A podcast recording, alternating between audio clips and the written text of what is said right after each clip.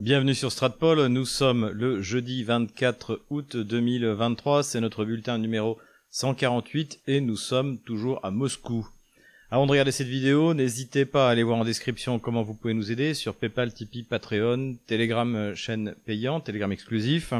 Et puis euh, abonnez-vous à Géopolitique Profonde, version papier ou euh, version numérique. Donc la version numérique, en voilà en en exclusivité la couverture du mois de septembre où je publierai donc cet article que j'ai fait sur le complexe Mitarouin industriel russe, la, méconnaissance en fait des, occidentaux, hein, qui est une des, raisons de leur défaite euh, sur, le terrain, et puis quelques considérations sur euh, le, les économies ukrainiennes et, euh, et russes en général. Voilà, donc n'hésitez pas.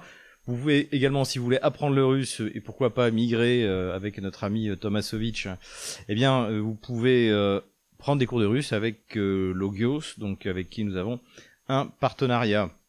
Voilà. Et également, et là c'est vraiment important, équipez-vous d'un VPN. Alors celui que vous voulez, nous on a un partenariat avec Planète VPN, mais ça va devenir à mon avis vraiment important puisqu'à partir de demain vendredi, le, le, régime de Bruxelles va mettre en place la censure, hein, comme je l'ai dit, bah, ils ont pris le bourgeois gauchiste français, héritier direct de la terreur et de Robespierre. Malheureusement, une fois de plus, eh bien, la gauche française va exporter son totalitarisme et sa dictature euh, qui lui sont intrinsèques vers d'autres pays européens grâce à Thierry Breton. Mais on peut contourner ça grâce à la technologie. La technologie est, encore une fois, de notre côté pour transférer, pour commercer et pour euh, euh, diffuser euh, les, opinions. Donc équipez-vous d'un VPN au cas où. Je, pense que ça va être dur tout de même avec Twitter ou plutôt X parce que c'est quand même quelque chose d'énorme et Elon Musk c'est c'est ce qu'il fait je pense. Il y a cependant à mon avis peut-être une faille juridique dans la censure que le gauchiste français Thierry Breton veut imposer à l'ensemble de l'Union européenne, c'est que la norme en principe c'est que les opérateurs doivent, sans décision judiciaire, donc, ce qui déjà en soi est grave, hein, doivent, euh, sans décision judiciaire, supprimer les contenus illégaux. Mais par exemple, je vois dans mon cas, je n'ai jamais euh, publié rien d'illégal. D'ailleurs, sinon j'aurais été condamné. Mais je n'ai jamais rien publié d'illégal. Je n'ai jamais appelé au meurtre. J'ai toujours considéré que la guerre en Ukraine était une guerre civile provoquée par des puissances extérieures. Donc là-dessus, il y a, euh, en principe, j'étais pas euh, condamnable. Mais ce, ce, sur quoi compte en fait le régime gauchiste de Bruxelles ou le régime gauchiste français, c'est que en fait les réseaux sociaux vont prendre un comité de gauchistes à cheveux bleus ou à cheveux rouges et qui vont d'eux-mêmes supprimer tous les contenus, y compris ceux qui, comme les miens d'ailleurs, qui ne sortent pas de la, qui ne sortent pas de la légalité. C'est ça le plan. Mais c'est dur à contraindre, par exemple Twitter, de faire ça. Puisque jusqu'à présent, ce qui permettait la censure sur euh, Twitter jusqu'à ce que Elon Musk arrive, et qui la permet encore sur YouTube, c'est que YouTube appartient à des gauchistes et qui donc eux-mêmes censurent. Et c'est surtout le, le, fonctionnement maintenant des États euh, euh occidentaux dégénérés, comme l'État français euh, par exemple, où en fait tout est délégué euh, à l'échelon inférieur, sans décision de justice. On l'a vu avec le Covid, où n'importe quel serveur maintenant devait vous demander de porter votre masque, montrer votre QR code, sinon c'était lui et le restaurant dans lequel il travaillait qui allait être puni. Donc c'est ça en fait la grande force du gauchisme français. Hein. Je pense d'ailleurs que le pays dans lequel ces mesures ont été mises en place avec le plus de, de dureté, de vice et même de méchanceté, ça a été la France bah, qui est gouvernée par les héritiers de la terreur de 1793-94. Donc voilà. Donc cela dit, tant qu'il y a en fait un, minimum de fondement juridique, ça va être extrêmement euh, compliqué, à moins qu'effectivement Elon Musk se dote d'un comité de euh, de cheveux bleus et de cheveux rouges qui vont là a priori sans même les regarder euh, condamner euh, mes vidéos et puis euh, bien, sûr fermer ma chaîne comme comme l'a fait YouTube. En tout cas, en attendant, quoi qu'il arrive, on continuera à émettre. Je rappelle que maintenant on émet sur Odyssey, donc faut vous inscrire. On émet sur Rumble, faut vous inscrire. Les Français, vous avez besoin d'un vous avez besoin d'un VPN, mais pas les Suisses, ni les Québécois, ni les Africains, parce que vous êtes dans des pays quand même un peu moins totalitaire que, que la France socialiste. Et maintenant, je charge les vidéos sur X, c'est-à-dire Twitter, et sur VContact, hein, le Facebook russe. Donc, euh, il y a largement les moyens d'aller regarder les vidéos en bonne qualité pour ceux qui en avaient assez d'Odyssée qui fonctionnaient pas très mal. Voilà. On prend toutes les mesures nécessaires. Inscrivez-vous à, encore une fois, Twitter, Telegram. C'est extrêmement important. S'il y a une vague de censure euh, importante à partir eh bien de, vendredi 25 août, c'est-à-dire à partir de demain. Sinon, pour la petite histoire, eh bien hier nous fêtions la victoire de Kursk, donc euh, c'était les 80 ans de la victoire de, de Kursk hein, qui a eu lieu le 23 août 1943. C'est présenté comme la plus grande bataille de chars de l'histoire. Alors c'est contesté par certains historiens euh, russes qui pensent que la plus grande bataille de chars de l'histoire c'est en 1941. Je reviendrai peut-être là-dessus, c'est assez intéressant cette, cette querelle. En tout cas, il y avait à peu près 2000 chars de chaque côté. Euh, Adolf Hitler a essayé de reprendre l'initiative après la défaite de Stalingrad et n'a pas réussi. Et à partir de là, euh, la Russie a lancé sa contre-attaque et ça s'est fini à peu près un an et demi après à, à Berlin. Voilà, donc c'était un moment important, surtout que beaucoup d'analystes russes, comme Yuri Podoliaka, que je cite souvent, que je vais encore citer dans cette vidéo, espèrent que l'offensive ukrainienne, eh bien, c'est la bataille de Kursk, c'est-à-dire que derrière, les Russes attendent avec des troupes euh, fraîches pour faire une, une contre-offensive qui soit plus vaste que ce qu'on peut voir dans le nord euh, du front du côté de, de Kupiansk, même si euh, c'est déjà c'est déjà pas mal, mais bon, c'est pas c'est pas la grande offensive, la grande contre-offensive qu'on aurait envie de voir, qui pourrait peut-être euh, accélérer la fin de la guerre de l'OTAN contre la Russie. Voilà, pour ceux qui s'intéressent vraiment, la bataille de course, qui a le livre de Jean Lopez, hein. encore une fois, tout ce qu'écrit Jean Lopez avant 1945 est vraiment digne d'intérêt. N'hésitez pas. Mais rentrons désormais dans le vif du sujet et commençons comme toujours par les nouvelles économiques et nous allons parler aujourd'hui des turbines parce que la Rostec United Engine Corporation Saturn a produit sa première turbine à gaz, la GTD 110M, de grande puissance et la produit en série. On en avait parlé, si vous vous souvenez, pour ceux qui sont sur Stratpol depuis longtemps, en 2017. Pourquoi? Eh bien, suite à la destruction des lignes d'alimentation électrique euh, qui, à partir de la région de Kherson, encore sous contrôle euh, qui vient, alimentait en électricité la Crimée, les Russes avaient construit euh, deux centrales thermiques, donc qui fonctionnent au gaz, et qui, sont, qui étaient chargées donc d'alimenter la Crimée en électricité, ce qui fait d'ailleurs aujourd'hui la Crimée est, autonome et en principe pourrait même maintenant exporter vers la région de Kherson, mais dans la mesure où les, Russes euh, euh, maintenant la contrôlent, je pense qu'ils vont faire le nécessaire sur place. Le problème en fait de ces centrales thermiques, c'est qu'il faut des turbines à grande puissance et que la Russie n'en produisait pas.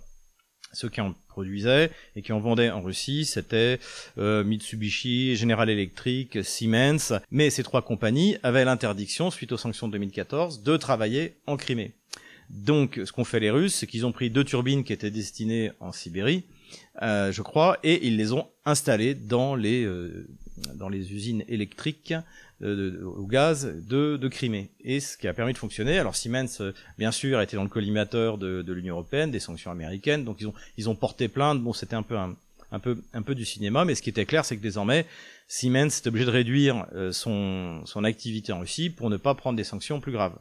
Et la Russie s'est trouvée donc face à un grand problème, c'est-à-dire qu'elle n'avait pas cette capacité, elle ne l'avait jamais eu, y compris sur l'Union soviétique. Mais il y avait un projet, un projet qui datait de l'Union soviétique, euh, qui avait euh, été repris d'ailleurs par euh, une société ukrainienne qui s'appelait Zoria Mash Project, donc c'est aussi héritage de l'Union soviétique. Mais comme souvent, eh bien, les, les Ukrainiens ont cessé d'investir, donc le projet est mort, mais il a été récupéré par précisément la corporation Saturn, et qui est arrivé à partir de janvier 2023, a commencé à produire ces turbines euh, euh, à grande puissance. Donc ça fait rentrer la Russie désormais dans le club très fermé des producteurs de, ces turbines. Donc c'est un saut technologique tout à fait euh, important. Pour la petite histoire, nous aussi, on était doués en, en turbines. On avait une compagnie qui s'appelait Alstom, que le gouvernement socialiste de François Hollande, auquel participait bien sûr Emmanuel Macron, qui a pris une large part, eh bien, a cédé à General Electric, euh, après une espèce de, de, de raid de gangsters euh, contre, précisément, contre Alstom. Bonne nouvelle donc pour la Russie. Technologie russe toujours, les futurs réacteurs de la centrale euh, atomique de Pax en Roumanie ont commencé à être construits. Le, le coup d'envoi a été lancé, notamment par l'excellent ministre des Affaires étrangères hongrois. Et donc ça va permettre, je crois que ça devrait être terminé en 2030, euh, à, la, à la Hongrie de, d'être autonome du point de vue électrique. C'est extrêmement important. Donc ce sont des technologies éprouvées. Et d'ailleurs, quand on compare un peu ce que, ce que fait maintenant la Russie dans un pays européen comme euh, la Hongrie. Et par rapport à ce qu'a fait l'Union européenne, c'est c'est vraiment le jour et la nuit, puisque l'Union européenne a fait fermer la centrale électrique lituanienne qui, qui fonctionnait très bien, que les, les soviétiques avaient construit pour les pour les Lituaniens, hein, tellement ils, euh, dans, le cadre des persécutions des Russes, bien sûr, contre les Lituaniens, ils leur construisent des centrales nucléaires. Elle a été fermée. Les Russes en ont construit une, donc depuis en Biélorussie, qui donc qui désormais exporte de l'électricité vers les pays baltes, euh, alors qu'ils en importaient auparavant. Et là maintenant, c'est la Hongrie qui va devenir eh bien un hub, euh, on va dire, d'énergie euh, nucléaire, en plus d'ailleurs d'être un, un, point de passage de du gazoduc Turkish Stream, donc qui remonte par Balkan, Stream jusque vers l'Autriche. Donc voilà, toujours cette vraiment l'intérêt du pays avant tout de, de, ce modèle de conservatisme et de nationalisme euh, qui est Viktor Orban, hein, l'équivalent en fait euh, euh, russe en plus petit, je parle du pays de, de, Vladimir Poutine. Donc très bonne nouvelle pour les Hongrois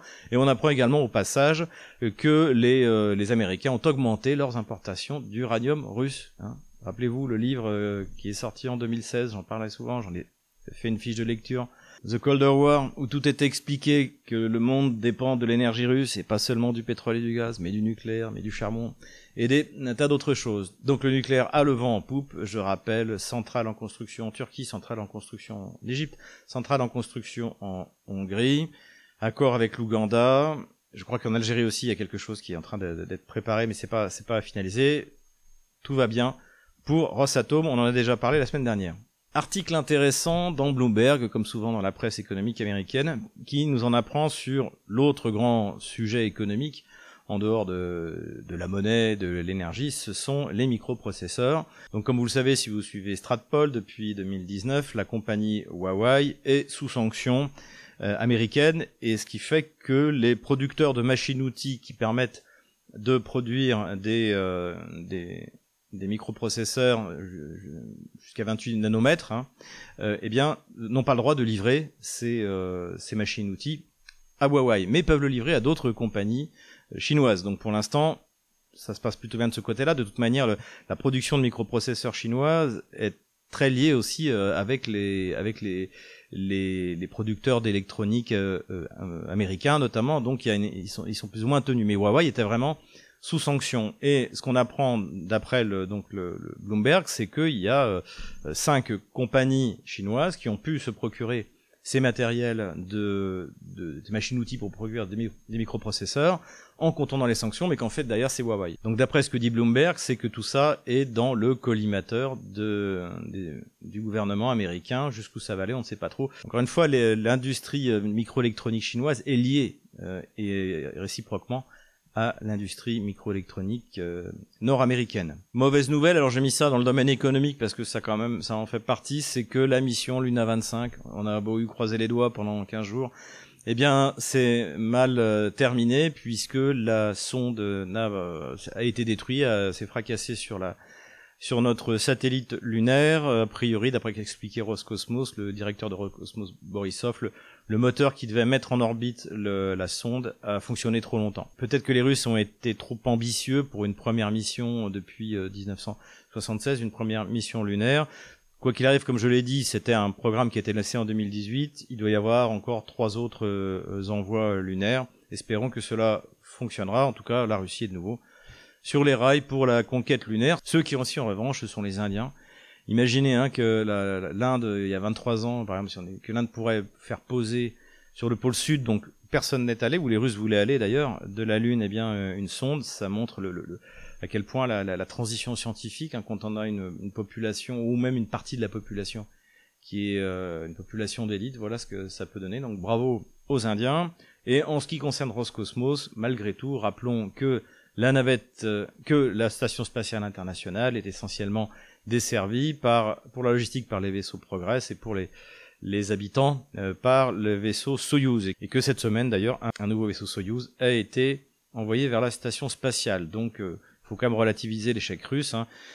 Entre, je crois, 2010 et 2020, on l'avait rappelé dans notre émission sur Russia Today sur le cosmos, là, jusqu'à ce que Elon Musk rentre dans la danse, eh bien, c'était la Russie uniquement la Russie, qui permettait de maintenir le, la présence humaine dans la station spatiale. Dernière nouvelle économique, Annabella Baerbock, donc qui est, pour ceux qui l'avaient oublié, ministre des Affaires étrangères allemand, a euh, expliqué dans un livre à sortir qu'en fait les sanctions occidentale contre la Russie n'avait pas fonctionné puisque les sanctions en fait ne pouvaient pas fonctionner dans les régimes autoritaires.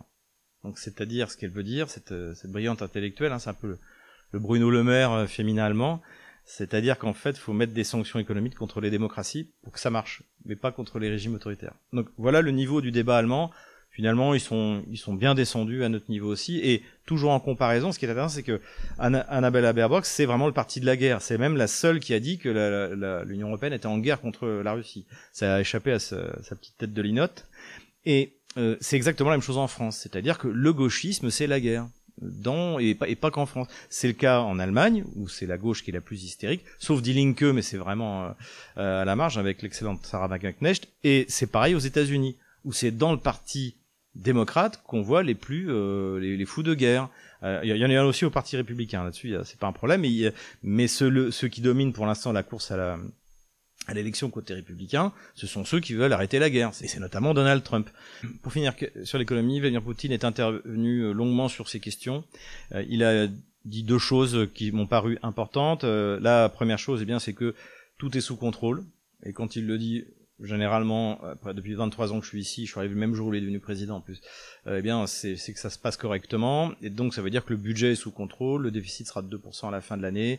Et ce qu'il a dit également, c'est l'analyse que j'avais faite sur euh, le, le, cours du rouble dans mes derniers bulletins, c'est qu'il fallait mettre fin à la volatilité du rouble. C'est-à-dire que le problème, c'est pas tellement que le, le, le 1 euro coûte 80 roubles ou 100 ou 110, c'est qu'à un moment, il faut qu'il se stabilise pour que les entrepreneurs les acteurs économiques puissent planifier euh, leur, leur, stratégie. Voilà. Donc ça, c'est les, consignes qu'il a données euh, qu'il a donné à la Banque centrale et au ministère des Finances.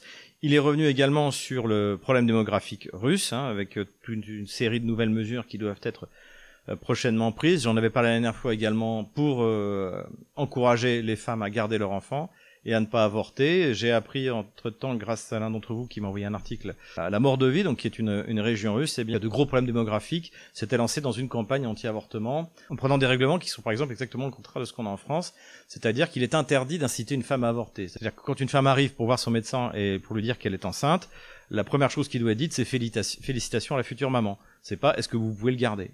Donc voilà, c'est un peu une, expérimentation, et celle qui mène ça, bah, c'est une, c'est une, une, personne que je connais, qui s'appelle Natalia Moskvitina, qui euh, dirige le mouvement, j'en avais parlé il y a très longtemps, Genshina Zajizn, les femmes pour la vie, donc très influent euh, en Russie dans ce domaine-là, et donc c'est elle qui est euh, consultante en fait pour la mort de vie. Si ça, si ça marche en mort de vie, eh bien, ça pourrait être étendu, à, pourquoi pas, à toute la Russie.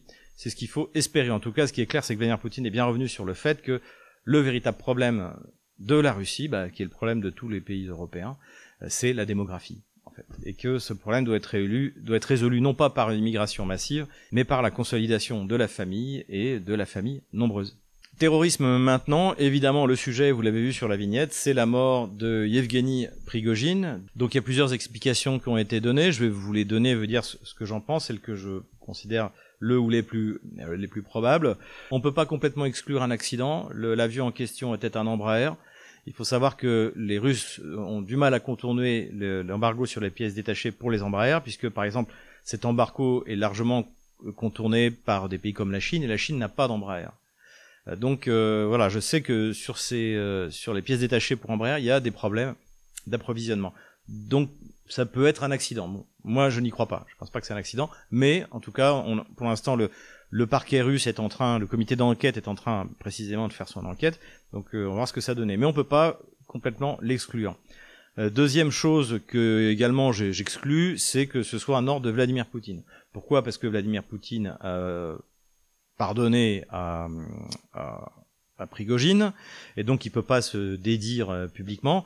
Et également, il a fait part de ses condoléances avec ce que j'ai jugé être une, vraie sincérité sur la mort de Prigogine, en rappelant le rôle qu'il avait joué, et ça on peut pas le nier, que euh, Prigogine et Wagner ont joué un rôle euh, non seulement sur la prise euh, de Bakhmut Artemiovsk, ça on s'en souvient, hein, qui était la seule offensive que les Russes ont faite réellement pendant cet hiver, c'était la c'était l'offensive sur Artemiovsk, et elle a réussi au contraire de tout ce que entrepris l'armée ukrainienne depuis depuis la chute de, de Kherson.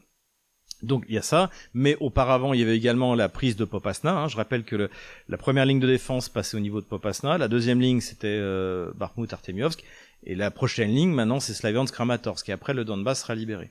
Donc, le rôle de Wagner a été euh, considérable, et Vladimir Poutine l'a bien reconnu.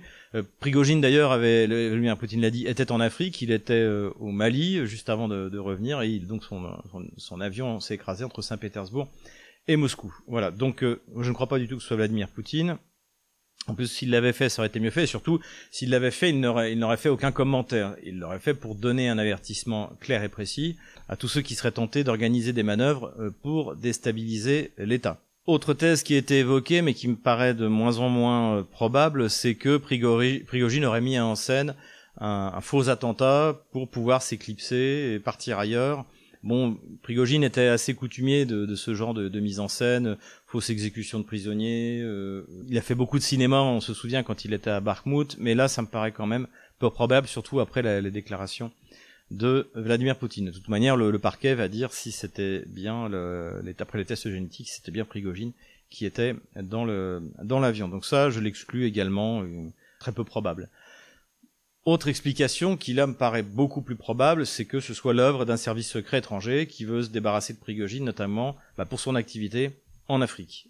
Donc ça, c'est pas c'est pas impossible, c'est pas impossible. Bon, est-ce que ça va vraiment arrêter le travail de Wagner? Non, parce que le travail de Wagner est lié de toute manière euh, au ministère des Affaires étrangères russe, au ministère de la Défense russe.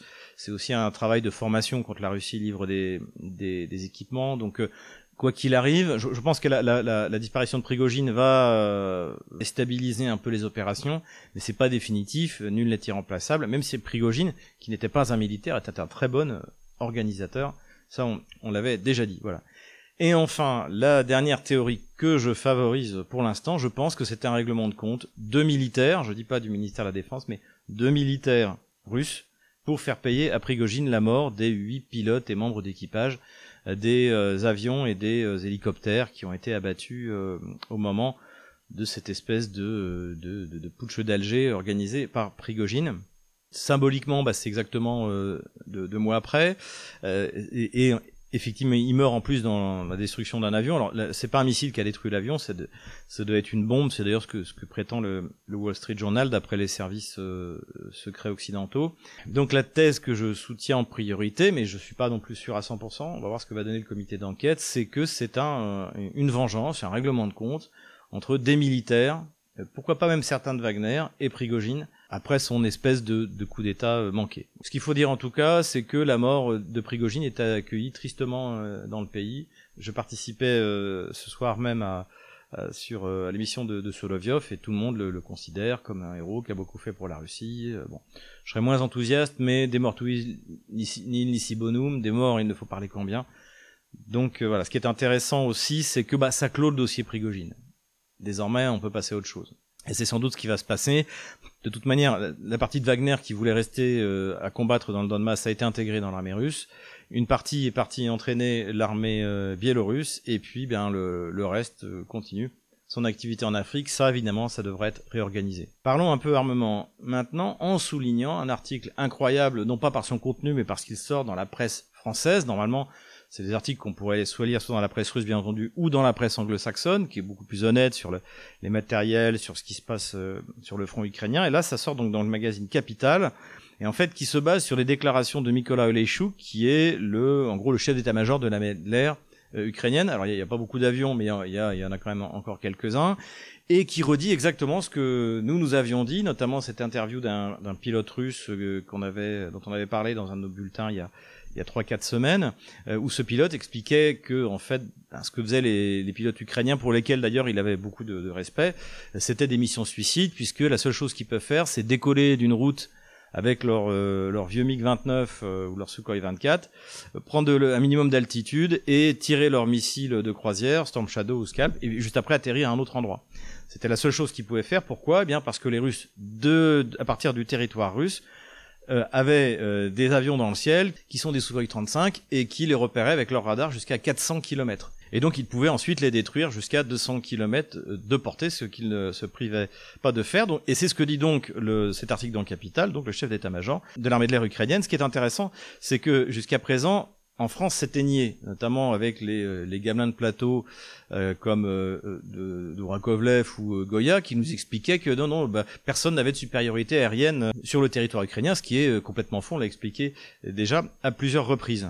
Donc là, en tout cas, bah, ça annonce peut-être l'atterrissage d'une partie de la, de la presse française. Et ce qui est intéressant aussi, c'est que le missile qui est utilisé, donc c'est un, un missile à longue portée, euh, qui s'appelle le R37M modifié et qui en fait d'après les j'ai commencé à travailler un peu sur la, la, question à lire les différents articles y compris dans la presse d'ailleurs euh, la presse anglo-saxonne dessus le missile peut porter jusqu'à 400 km ce qui fait que ce missile détient euh, le record mondial. Alors comme je suis pas spécialiste grand de la de l'aviation si jamais il y a des vrais spécialistes qui, qui peuvent m'infirmer ou me confirmer là-dessus j'en reparlerai dans la prochaine euh, dans la prochaine vidéo. En tout cas, ça, en tout cas, ça, ça m'intéresse.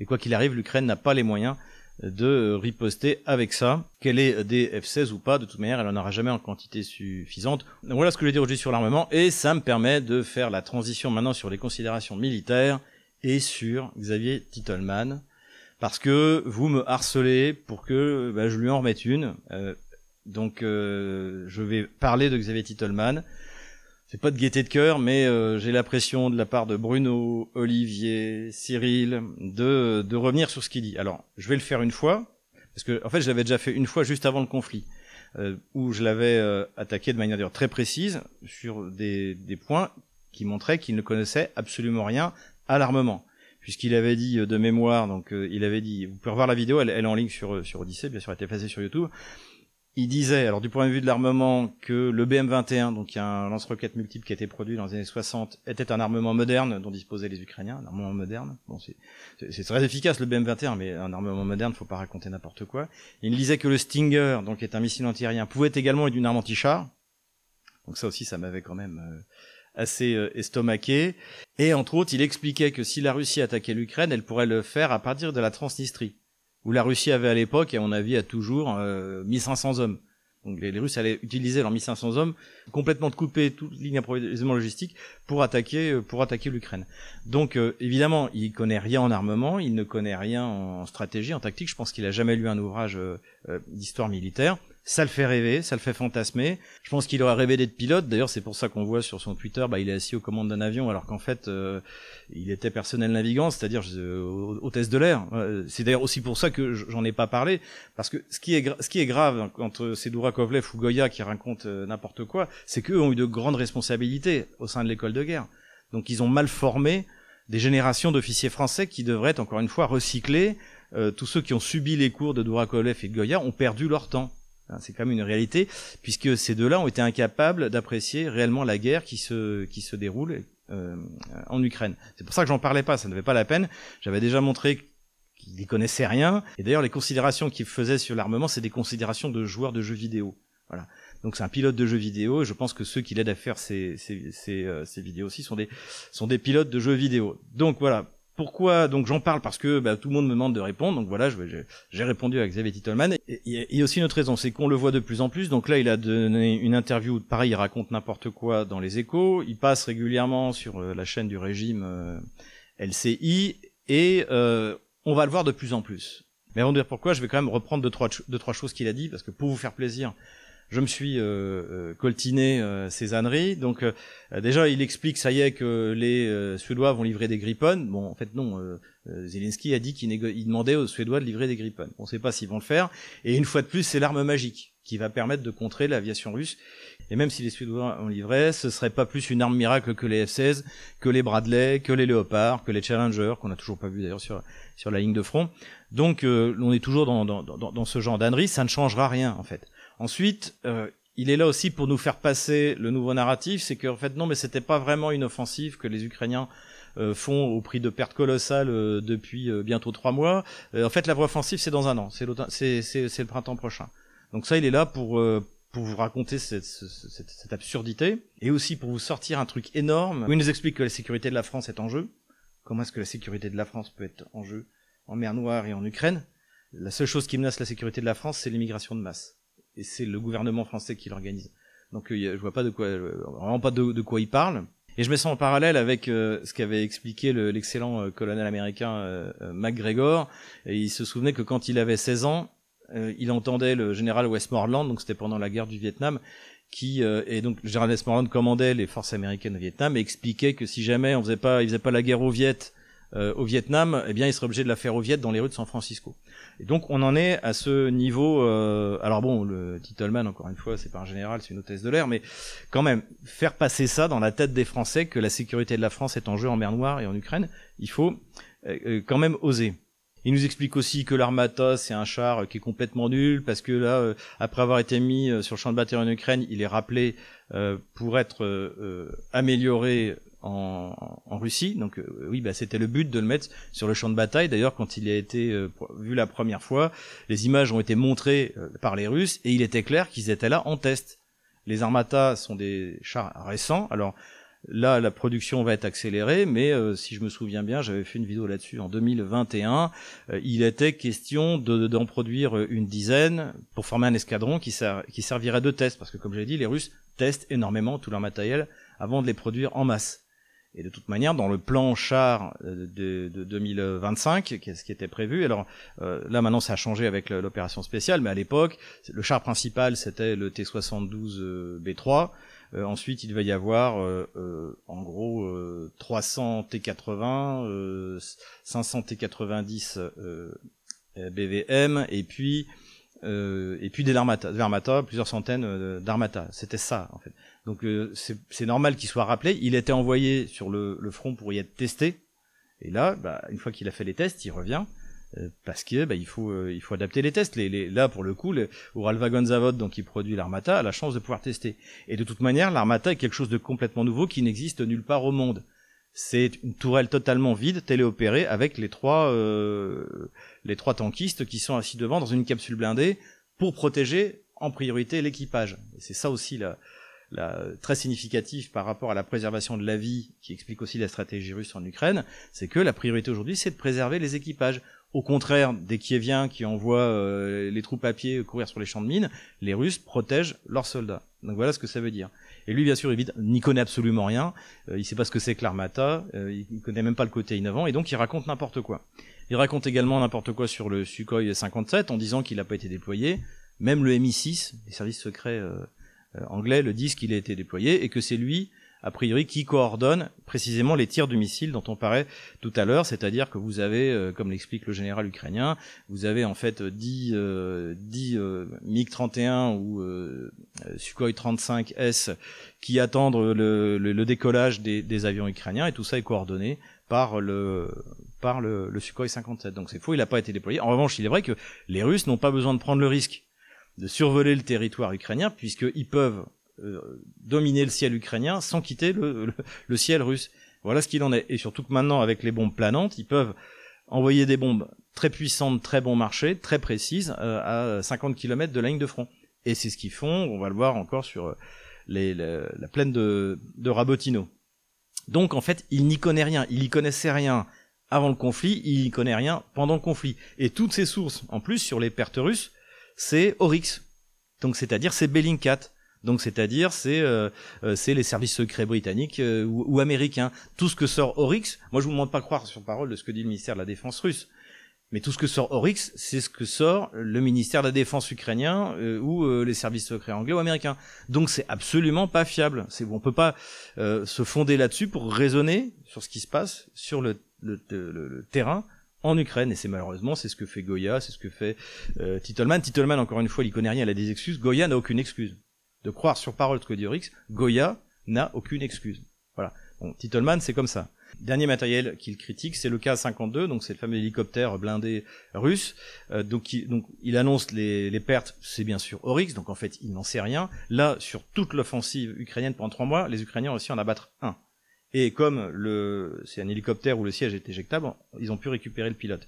Le navigateur est mort, mais le pilote a, été sauvé. Donc c'est très très peu, et ça fait un véritable carnage. Et ça aussi, c'est dans la presse anglo-saxonne. C'est-à-dire, c'est pas moi qui le dis. C'est dans le Financial Times où ils disent que euh, l'offensive est arrêtée par les dents et aussi par le, le, massacre de chars que fait le, le K-52. Pourquoi? Parce que le K-52 est équipé d'un missile qui s'appelle le Vicre et qui porte jusqu'à 12 km.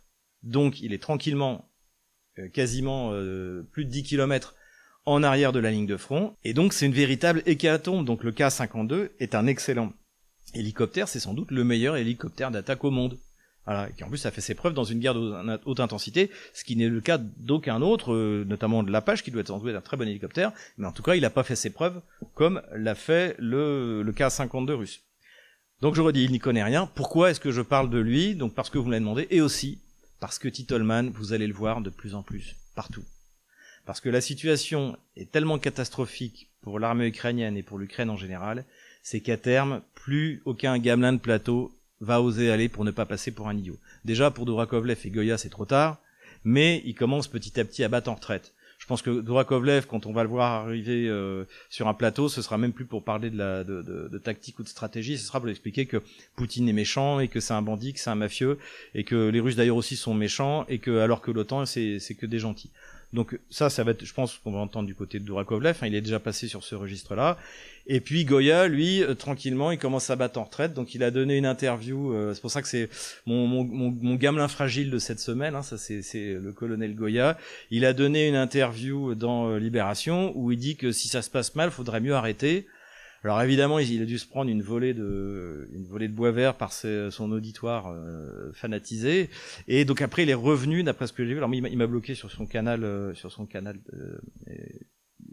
Twitter. Je n'ai même pas envoyé de tweet, mais bon, il m'a bloqué. Mais j'ai vu que le registre de Castelnau a, publié où il est en train de de, de, couiner parce que oui, mais c'est pas ce que je voulais dire. Euh, on m'a trompé. Bon, c'est assez grotesque. Le fait est qu'il bat en retraite devant la réalité du terrain, la réalité militaro-industrielle et la réalité économique.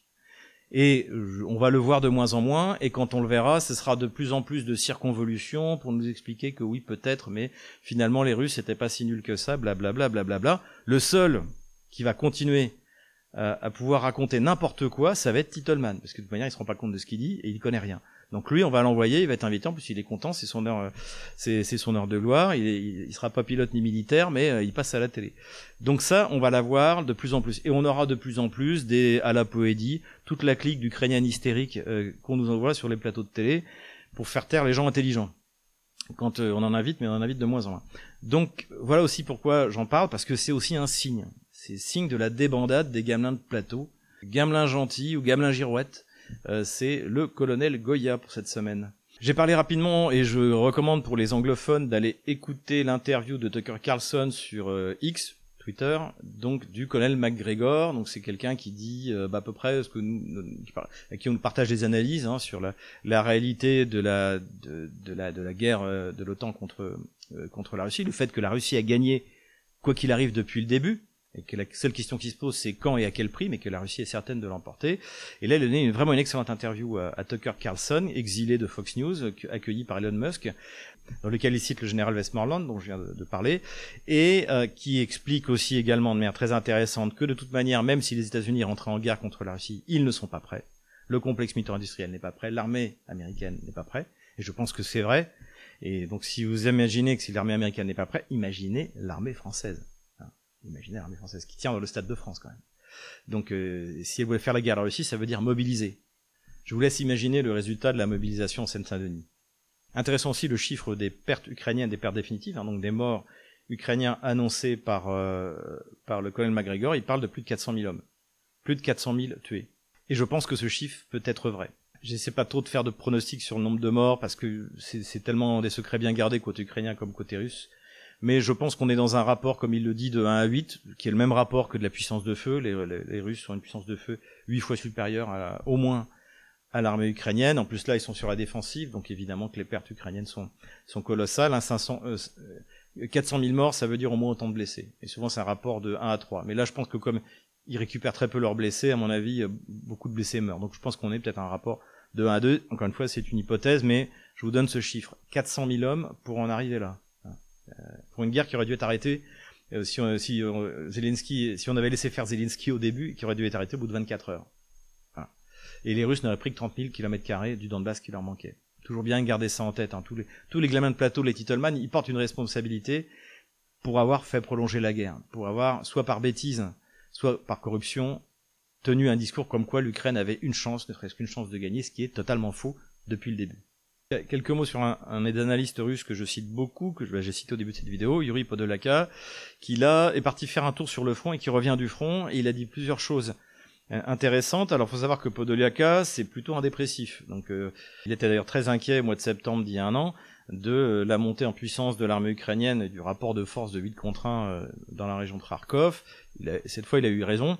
D'autres fois, il a eu tort en annonçant des, offensives russes qui n'ont pas eu lieu. D'ailleurs, je me suis trompé puisque je les ai reprises. Donc maintenant, je suis assez prudent avec ce qu'il dit. Mais ce qui est important, c'est que c'est plutôt un pessimiste. Et là, il rentre de la ligne de front et il dit euh, nos lignes sont parfaitement tenues. La sérénité chez tous les commandants militaires est totale sur toute la ligne de front. Donc euh, on n'est pas du tout dans un contexte où euh, il y aura une panique qui serait sur le point de naître, euh, contrairement à ce que pourraient nous raconter des Titelman et autres. Il a parlé avec beaucoup de prisonniers. Là, en ce moment, la Russie fait énormément de prisonniers. Il y a beaucoup de prisonniers qui se rendent. Et il a dit que la grande différence par rapport à ce qu'il avait vu avant, c'est que là, les, les Ukrainiens se rendent alors qu'ils ont encore les moyens de se battre. Ils ont encore des munitions. Ils ont, ils sont pas du tout euh, à court de, de, de vivre ou, quoi que ce soit. Ils se rendent parce qu'ils y croient pas. Ils y croient plus. Le moral est extrêmement bas. Euh, les, les, relations avec les officiers sont très mauvaises. Ça rappelle un peu les mauvais temps de, de l'armée. Euh, de l'armée soviétique. Euh, d'ailleurs, les, les, officiers sont pas avec les hommes euh, dans, les tranchées, donc euh, ils sont à l'arrière et ils traitent leurs leurs soldats comme du bétail. Donc il a, il a vraiment beaucoup d'informations intéressantes. Donc lui il croit qu'il va y avoir visiblement une, grosse contre-attaque russe. Moi je préfère pas m'avancer. Je la souhaite, mais je confonds pas entre ce que je souhaite et, euh, et ce qui va se passer. J'ai beaucoup de signes, hein, de signaux de moins en moins faibles. Euh, des déclarations euh, claires bah, de quelqu'un comme Yuri Podolaka qu'il va se passer quelque chose, que quelque chose se prépare. Mais euh, pour l'instant, je m'avancerai pas.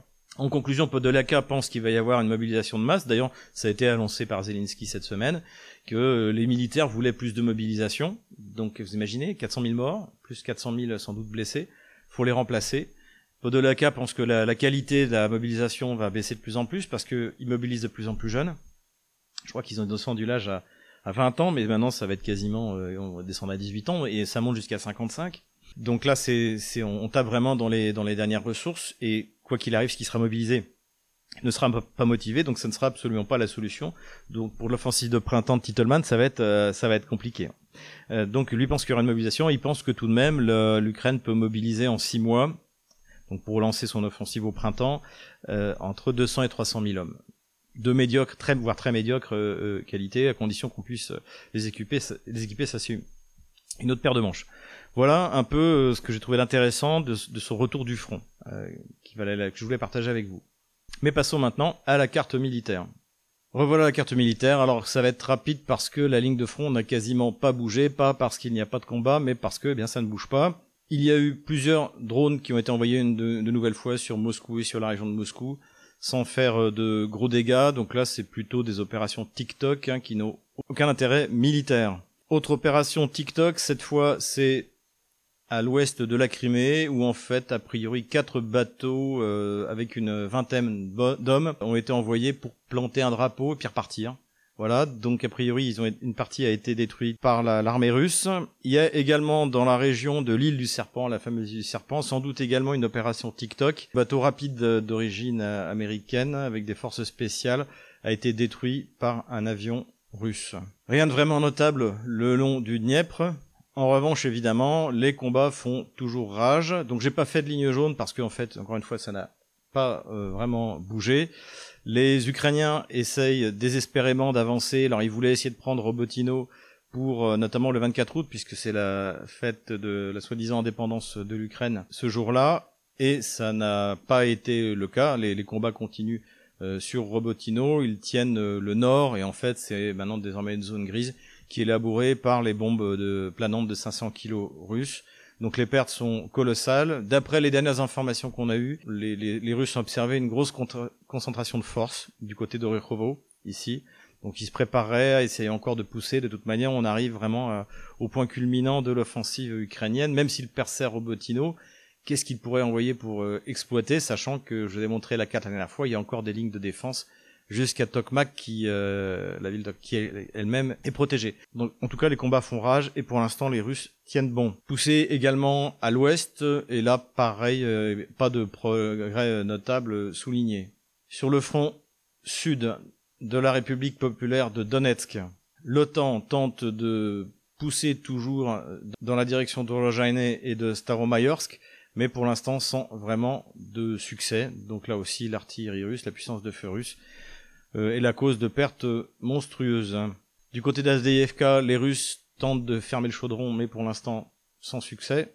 Ici, je l'ai pas marqué, mais les Russes sont passés à la phase de contre-attaque, donc ont repris des positions à l'ouest de Kleshevka ici. Donc euh, si c'est confirmé, je changerai la ligne euh, la semaine prochaine.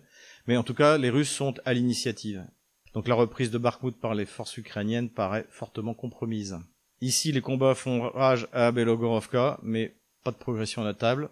Ici, l'OTAN a lancé plusieurs contre-attaques dans cette région-là, dans la région de Torsk, mais ça n'a rien donné et les Russes s'apprêteraient à reprendre euh, l'offensive après avoir rassemblé leurs forces. Pareil sur la tête de pont qu'ils ont créée à l'ouest de la rivière Gelevets, ici, sur la direction de Kupiansk. Alors, la localité de Sinkovka aurait été reprise par les Russes, et ça n'a pas été confirmé par l'état-major, donc euh, je la mettrai pas aujourd'hui.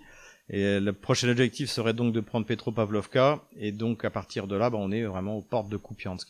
Les ponts également auraient été euh, détruits. Alors on ne sait pas trop par qui. Est-ce que c'est par les Russes pour empêcher l'approvisionnement de, de la rive est de Kupiansk, ou est-ce que c'est les Ukrainiens qui, qui font sauter les ponts avant de se, se replier? Difficile à dire.